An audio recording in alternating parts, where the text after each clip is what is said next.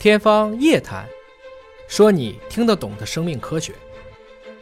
欢迎您关注今天的《天方夜谭》，我是向飞，为您请到的是华大基因的 CEO 尹烨老师。尹老师好，向飞同学好。本节目在喜马拉雅独家播出。今天来关注一下慢性疾病啊。嗯我理解慢病是不是一定是老年病？不是，不能够画等号，对吧不能？你龋齿，啊二十岁人也可能有啊，嗯但他可能从六岁就龋齿了，就他换了那次牙就开始龋齿，那也是慢病啊反。正慢病会比较折腾人，持续周期比较长。慢病不是一个严格意义上的分类概念，嗯它是指的一系列的长期的伴随人类的一种异常的症状。当然，我们现在说的慢病一般指代谢综合征，或者说富贵病吧。对啊你包括像三高，哎，三高、高应该尿酸属于，对吧高尿酸，有一些可能会有家族的遗传史，有一些可能就是因为什么抽烟、喝酒、烫头、熬夜之类的吧，烫头会引起 呃之类的吧，就是生活习惯不好。啊。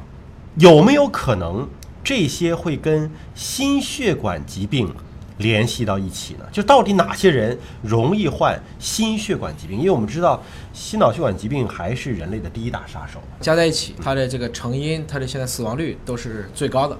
拆开以后，现在中国的死亡谱还是肿瘤最高，肿瘤最高，但是心血管、脑血管发病率最高发病率最高，就加在一起，它俩的死亡率最高。嗯，发病率分开看也比肿瘤高，因为现在我们人越活越老嘛，大家谁说心脏就没毛病也不太可能。这里有个非常重要的概念，就是说我们现在把所有的，你看我们刚才说的三高，高血压、高血脂、高血糖，包括次高高尿酸，怎么测的呢？抽血啊对呀、那不还是血管疾病吗？啊，这些都可以简称泛血管病。我们非常多的一些一些相关的，比如说我们也会测血管内皮损伤造成的像同性半胱氨酸的升高，这其实都是因为它代谢出问题了，进而就等于说你把你的这个血管长期泡在还有高油脂的这么一个范围内，它就会产生各种各样的一些化学变化。你看，您讲的这个还是要到医院去抽血做体检，啊但是现在有一些研究呢，给出了一些比较稀奇古怪的预示心血管疾病的警告，比如说掉牙。对，二零一九年，美国心脏病学院中东会议和第十届阿联酋心脏协会大会有一项报告，就说非创伤性原因导致的牙齿脱落的成年人患心血管疾病的风险更高。就你啊不是说被打掉了牙，不是磕掉的，但你牙掉了，你可能就跟心血管相关了。嗯这是个什么什么结论哈？他这个呢是找了美国地区，还有包括其他地区的三十一万六千多名的参与者，年龄是在四十到七十九岁之间，就是看大数据嘛。掉牙了百分之二十八的人得心血管疾病，没掉牙的只有百分之七有心血管疾病，并且少了多颗牙的，就不光掉一个，掉了很多颗的，更容易心脏病发作和中风。它这个有背后的原因吗？还是说只是一个现象这观察？太复杂了，它可能啊既是鸡又是蛋，又是一个因果互作的关系啊。整体来讲，就是它身体变弱了嘛。所以它这是有个现象，有个数据的一个统计。那这里就提到了说，四十岁到八十岁的人应该要进行适当的口腔护理，防止牙齿脱落和其他疾病，这可以减少心血管疾病的风险。这个回过来，这个结论靠谱吗？呃观测到这个现象，难道就是因果吗？我们认为洗牙是必要的，因为牙的问题实际上是影响很大的，因为牙会决定你很多的生活质量。你咬肉咬不到了，我们人类费这么大劲爬到食物链顶端了，不能吃肉了，大家很烦。另外一个呢，整个口腔的卫生，我们当时也聊过啊，很多怀孕的流产是因为怀孕期间的血容量增加，牙龈的通透性增加，很多的口腔的厌氧菌顺着这个东西渗到子宫里去了，最后造成孩子的流产。所以孕妇一定要洗牙，尤其在这个备孕前，一定要洗牙。那么，对于每一个人的口腔卫生是一定有必要去做的。我们且不管它会不会去减少心血管疾病的发生，因为这个东西真的很难讲。你比如说，我认为掉牙是可能他喝碳酸饮料造成的，喝碳酸饮料多的人糖就摄入的多，这部分人就会得糖尿病，得糖尿病的人就会引起各种血管问题，从而导致的心脏病的发生。那我就变成一个结论：不喝碳酸饮料会降低血管。所以我们因果不是这么玩的，只要它对你有利，我们就别去因为它会造成什么结果，而我只考虑我这个动作，我这个行为做了就对了。所以爱护保护牙齿很重要。，是。还有一个就是失眠。美国的心脏协会的期刊《循环》杂志有一项研究说，失眠的人患冠状动脉疾病和心力衰竭以及中风的风险可能会增加。这又是个什么研究呢？这个呢是对于大概一百三十三万人直接做了一个叫全基因组的关联研究，我们以前叫 GWAS，最后发现呢，失眠有一部分人啊是遗传性失眠，就失眠相关的遗传变异和他的这些冠脉的疾病啊、心力衰竭啊，还有缺血性卒中，就是中风失眠还能遗传吗？这事儿？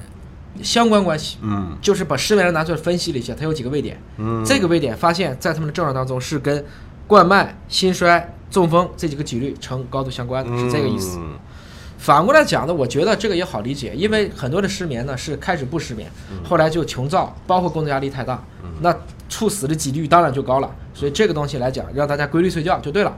那么对于男性和女性呢，患这个风险高低还有不同的一个分析啊。比如针针对男性，美国心脏协会的期刊发表一个研究，说一组总体健康的日本裔的美国男性当中，在职期间接触了高浓度的杀虫剂，会增加他们患心脏病和中风的风险。这个不用说，我觉得也是啊。你不天天泡在这个农药堆里，你觉得他能不这样吗？我看了一下，这个是在六五年到六八年三年啊，八千多名日裔男性，年龄在四十五到六十八之间，然后说自己是干啥的，做了多次检查，然后就一直跟。这个实验最后的结束日期是一九九九年十二月，大概有三十四年的一个心脏病和中风发生率的数据，然后就发现呢，没有接触到杀虫剂的男性相比，跟接触杀虫剂的相比，接触的罹患心脏病或综合的风险高了大概百分之四十五。因为农药的半衰期非常长，所以很多人就认为农药到底有害无害，他做不了这个实验的。为什么？有的时候要半代人才能去解决这个问题。整体来讲呢，大家也发现农药接触对心脏病和综合风险的最大影响是前十年，也就是说你体质不行。一开始就让你出问题了，如果你能耐受了，还可以撑得很久，是这个过程。所以反过来讲，你知道为什么红军长征到今天还有人在吗？因为那一波人是生命力极其顽强的，才走完了两万五千里啊。没错，绝大部分人可哦能雪山草地就 over 了，能活下来基因极好。去美国的非洲黑奴也是这样的一个特点，他这批人今天都是 NBA 的，打篮球非常厉害啊。他们就是你想大西洋的几个月的闷罐子，他过去之后，他居然还活着，他基因得多好，就这个意思。那么女性就不一样了，《柳叶刀公共卫生杂志》发表了一项研究，说五十岁之前进入更年期的女性患心血管疾病的风险更高，就是你更年期早，嗯，心血管问题的风险更高，这又有什么相关关系呢？这个呢，实际上还是通过一个数据库的一个大数据的综合分析，从全世界十五项研究当中收录了三十多万名女性的数据，最后发现，就是更年期早了就跟致命的心血管事件是存在关联的。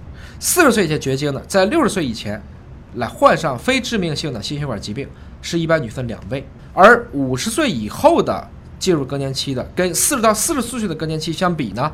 应该说更年期越早比例越高，四十到四十四岁的这个几率呢，整个会高了百分之四十。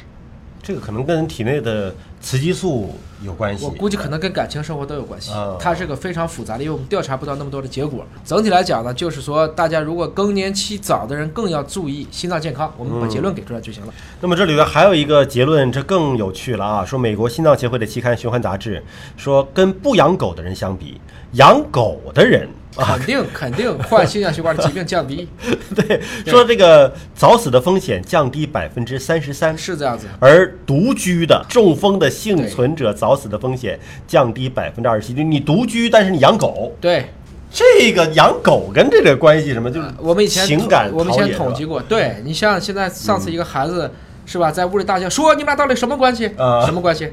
跟狗和人的关系吧？互为相反数啊！啊，孩子不会做作业，知道吧？啊 所以很多妈妈在辅导孩子作业的时候，全都已经抓狂了。各个群里面都是这种家长受不了，怎么这么笨呢？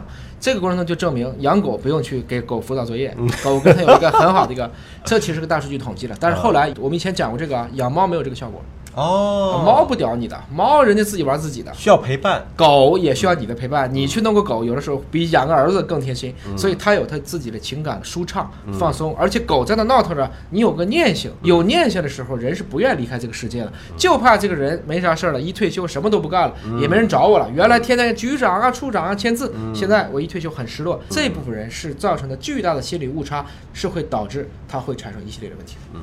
那么想了解更多心脏疾病最新的研究进展，可以登录国家基因库生命大数据平台 CNGBDB 来了解更多信息。哎，中国人自己的数据库啊。下期节目时间我们再会。